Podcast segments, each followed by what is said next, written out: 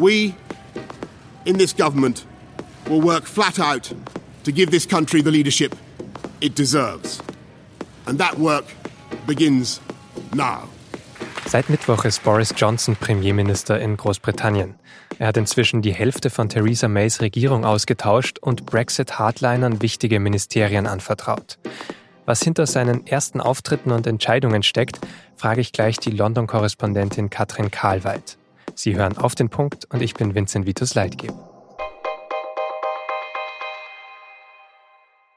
Order. Statement, the Prime Minister. Bei seiner ersten Regierungserklärung im britischen Parlament zeigt Boris Johnson wieder einmal, dass er sehr selbstbewusst ist. And our mission is to deliver Brexit on the 31st of October for the purpose of uniting and re-energizing our great United Kingdom and making this country the greatest place on earth. Der Brexit soll am 31. Oktober stattfinden, mit oder ohne Deal.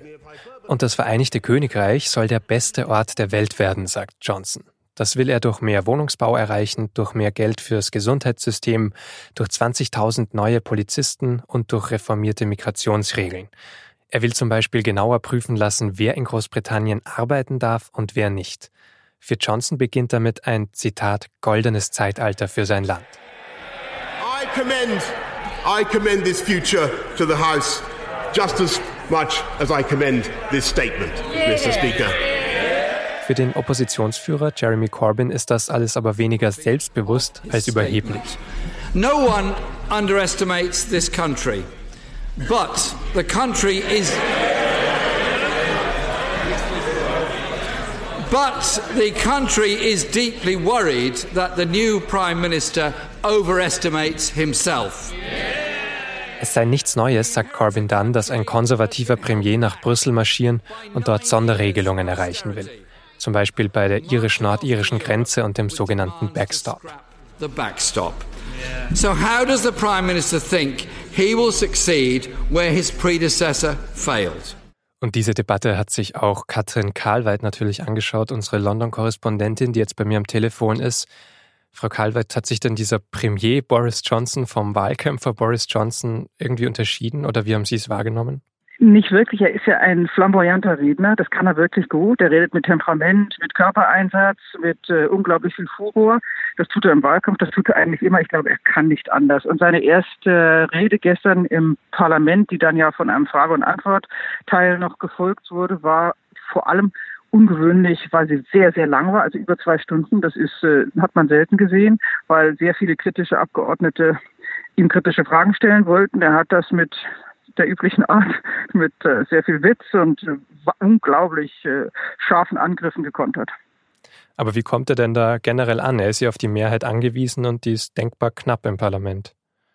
Naja, er kommt so an, dass die, die hinter ihm sitzen, also die Backbencher, die Hinterbänkler der Tories das großartig finden, dass einer mit so viel Optimismus in diese neue Zeit geht. Die sind dankbar nach der etwas, naja, bleiernen May-Zeit, dass da vorne einer steht, der reden kann, der es dem Gegner zeigt, der Corbyn klein macht, auch keine Angst hat davor, jemanden mal zu beleidigen oder so. Die sind dankbar dafür, dass überhaupt sozusagen ein bisschen was abgeht, um es mal flapsig zu formulieren. Die Gegenseite, also die äh, Opposition, das ist ja nicht nur Labour, sondern auch eine relativ große Lib Dem, also Liberaldemokraten-Fraktion, die Grünen, vor allem die Schotten, die mit Johnson gar nicht klarkommen, die sind dementsprechend bitter und empört. Also es geht heftig zu.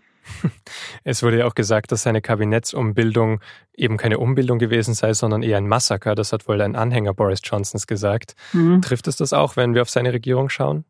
Er hat zwei Entscheidungen getroffen. Die eine ist, er hat seine engsten Brexit-Fans und Berater und Unterstützer in die wichtigsten Kabinettsposten geholt. Und er hat, und das ist das eigentliche Problem, das wird auch von vielen seiner Fans als schwierig angesehen, er hat die gesamte Truppe, die 2015, 2016 die Leave-Kampagne, die dann ja zum erfolgreichen Referendum führte, in wichtige Beratungspositionen im Haus geholt. Das wird in zweierlei Hinsicht interpretiert. Entweder, weil die alle extrem Kampagnen erfahren sind, er plant mit denen auch eine mögliche Neuwahl. Oder das Zweite ist, er plant mit denen, weil die natürlich die ganze Leave-Debatte hoch und runter kennen, tatsächlich jetzt eine extrem harte, extrem schnelle und extrem effiziente No-Deal-Kampagne. Genau, da gibt es ja einen Chefberater, einen neuen Dominic Cummings, mhm. bei dem, glaube ich, alles zusammenlaufen soll an Informationen, damit das eben möglichst schnell laufen soll.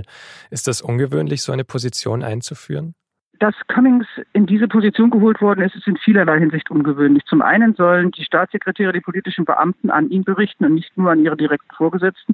Ob sie das tun werden, muss man mal sehen. Zum Zweiten aber gilt Cummings als jemand, der während der Referendumskampagne 2015, 2016 für sehr viel von dem mitverantwortlich ist, was dieser Kampagne an Betrug, an Datenklau, an ähm, möglicherweise auch äh, ähm, Türen öffnen für Einfluss von außen, zum Beispiel die Russen, verantwortlich ist. Das heißt also, Cummings wird dafür verantwortlich gemacht, dass die Cambridge Analytica damals Daten gehabt hat, mit denen dann wiederum Wähler influenced wurden und äh, dieses gesamte Ergebnis möglicherweise verfälscht wurde. Er sollte dazu letztes Jahr im Parlament aussagen, vor einem Parlamentsausschuss, ist nicht schlicht nicht erschienen. Das Parlament hat ihm dann das Misstrauen ausgesprochen, äh, ihn gerügt. Das ist relativ erstaunlich, dass so jemand, äh, der eine Rüge des Parlaments bekommen hat, jetzt in einer so wesentlichen Position in Downing Street sitzt. Es gibt sehr viele Menschen, die das gefährlich finden. David Cameron hat ihn mal einen Psychopathen genannt. Er hat nicht viele Freunde. Seine Fans nennen ihn genial, aber gefährlich. Hat diese Regierung von Johnson dann überhaupt irgendwelche Chancen, bei der EU noch etwas zu erreichen oder zu verändern? Ich glaube, die Frage muss man andersrum stellen. Will er das überhaupt? Also seine gestrige Regierungserklärung im Parlament klang ja eigentlich eher so, als wenn er nicht bereit ist, irgendeinen Kompromiss einzugehen. Er hat gesagt, wir machen keinen Kompromiss, in dem es nochmal darum geht, sozusagen eine antidemokratische Lösung für Nordirland zu finden. Die EU solle sich, ich übersetze das jetzt flapsig, mal bei ihm melden. Don't call us, we call you. Das ist eine sehr schwierige Zugangsvoraussetzung, wenn man sagt, wenn ihr was wollt, ruft an. Ich bin äh, nicht wirklich bereit, Kompromisse einzugehen.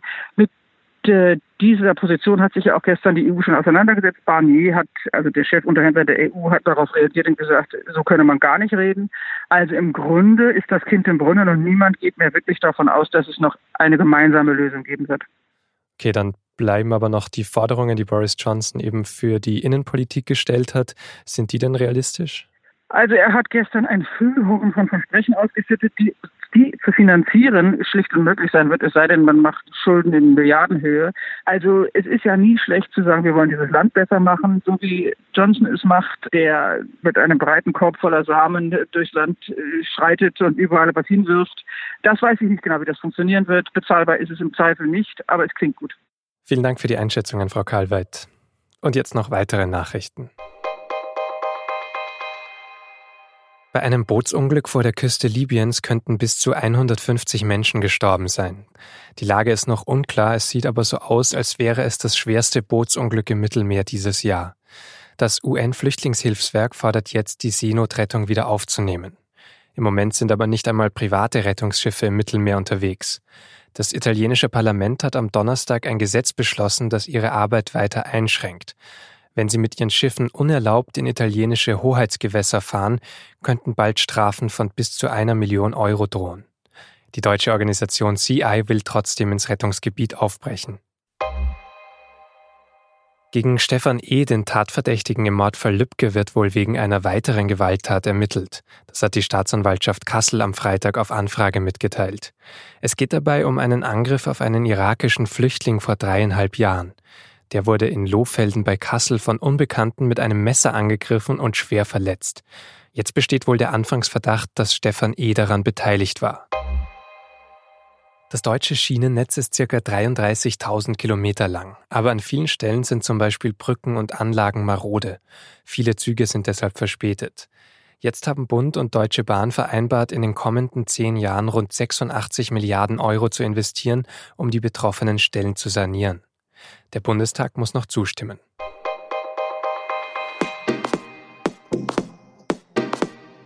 Mehr als 50 Millionen Menschen haben weltweit die Dating-App Tinder installiert. 10 Millionen öffnen sie täglich. Und solche Apps machen es zwar einfacher, Online-Dates auszumachen, aber irgendwie umso schwerer, feste Partner zu finden. Über dieses Verlieben im Tinder-Zeitalter finden Sie in der Wochenend-SZ eine lange Reportage. Mit Digital-Abo gibt es die ab Freitagabend. Redaktionsschluss für Auf den Punkt war 16 Uhr. Bis zum nächsten Mal. Schönes Wochenende.